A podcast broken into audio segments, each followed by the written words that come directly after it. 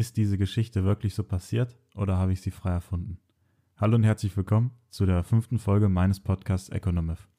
Heute habe ich mal was Neues geplant und zwar erzähle ich euch heute drei Geschichten, aber von diesen drei Geschichten entspricht nur eine der Wahrheit und die anderen zwei sind frei erfunden. Es liegt dann an euch zu erkennen, welche die richtige ist und welche zwei frei erfunden sind. Am Ende der Folge könnt ihr dann bei Spotify abstimmen, was ihr glaubt, welche Geschichte der Wahrheit entspricht. Fangen wir an mit der ersten Geschichte, und zwar die freie Bierwirtschaft. In der ersten Geschichte geht es um die Stadt Quincy in Illinois.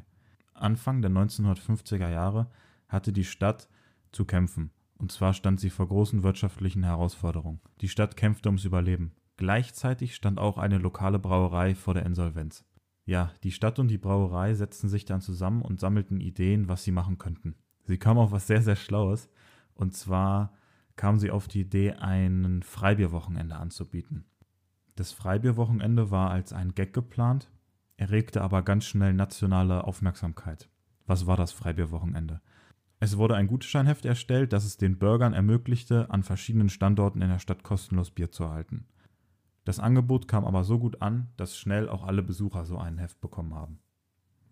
Diese Aktion hat sich natürlich ganz schnell rumgesprochen und es strömten Touristen in die Stadt, besuchten Cafés, Bars, Restaurants und kauften Klamotten ein. Die Wirtschaft boomte und es wurden mehr Arbeitsplätze geschaffen als zuvor erhofft. Nach drei Monaten wurde die Aktion dann beendet, nachdem der Wirtschaft kurzfristig geholfen hatte. Jetzt gibt es jedes Jahr noch ein Fest, ein Bierfest in der Stadt Quincy. Dort wird leider kein Freibier mehr verteilt. Allerdings strömt zu diesem Festival trotzdem sehr viele schaulustige Besucher hin und schauen sich an, wie die Stadt das damals gemacht hat und was so für sehenswürdige Orte war. Die Brauerei ist zum Beispiel ein sehr beliebtes Ziel. So, die zweite Geschichte, die ich heute für euch habe, hat den Namen Das letzte Wort. Und zwar geht es um ein Vetorecht. Der Gouverneur von Wisconsin hat ein ganz besonderes Vetorecht.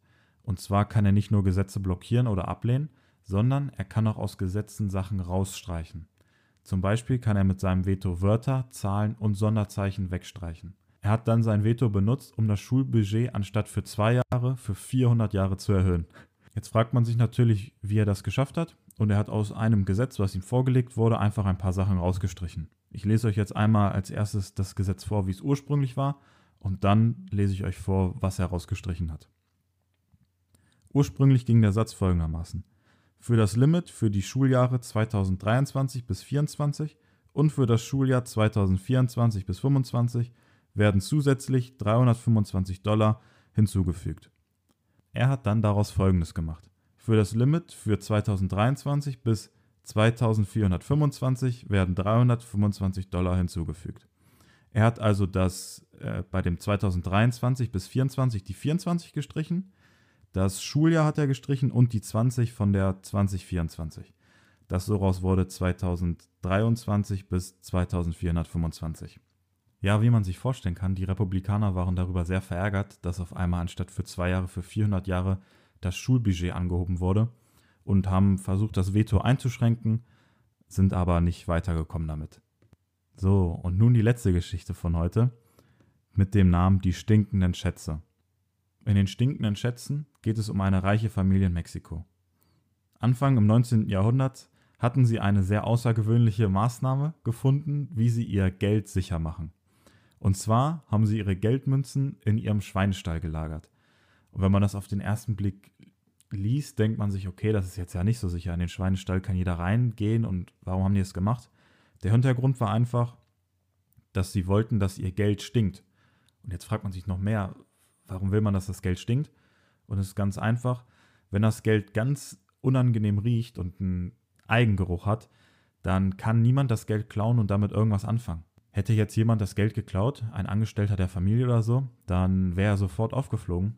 Wenn er dann mit dem stinkenden Geld bezahlen will, merkt der Barkeeper sofort, das ist doch das stinkende Geld der Familie und somit wäre der Dieb dann aufgeflogen. Ja, da kann man mal sehen, wie die Menschen damals getickt haben.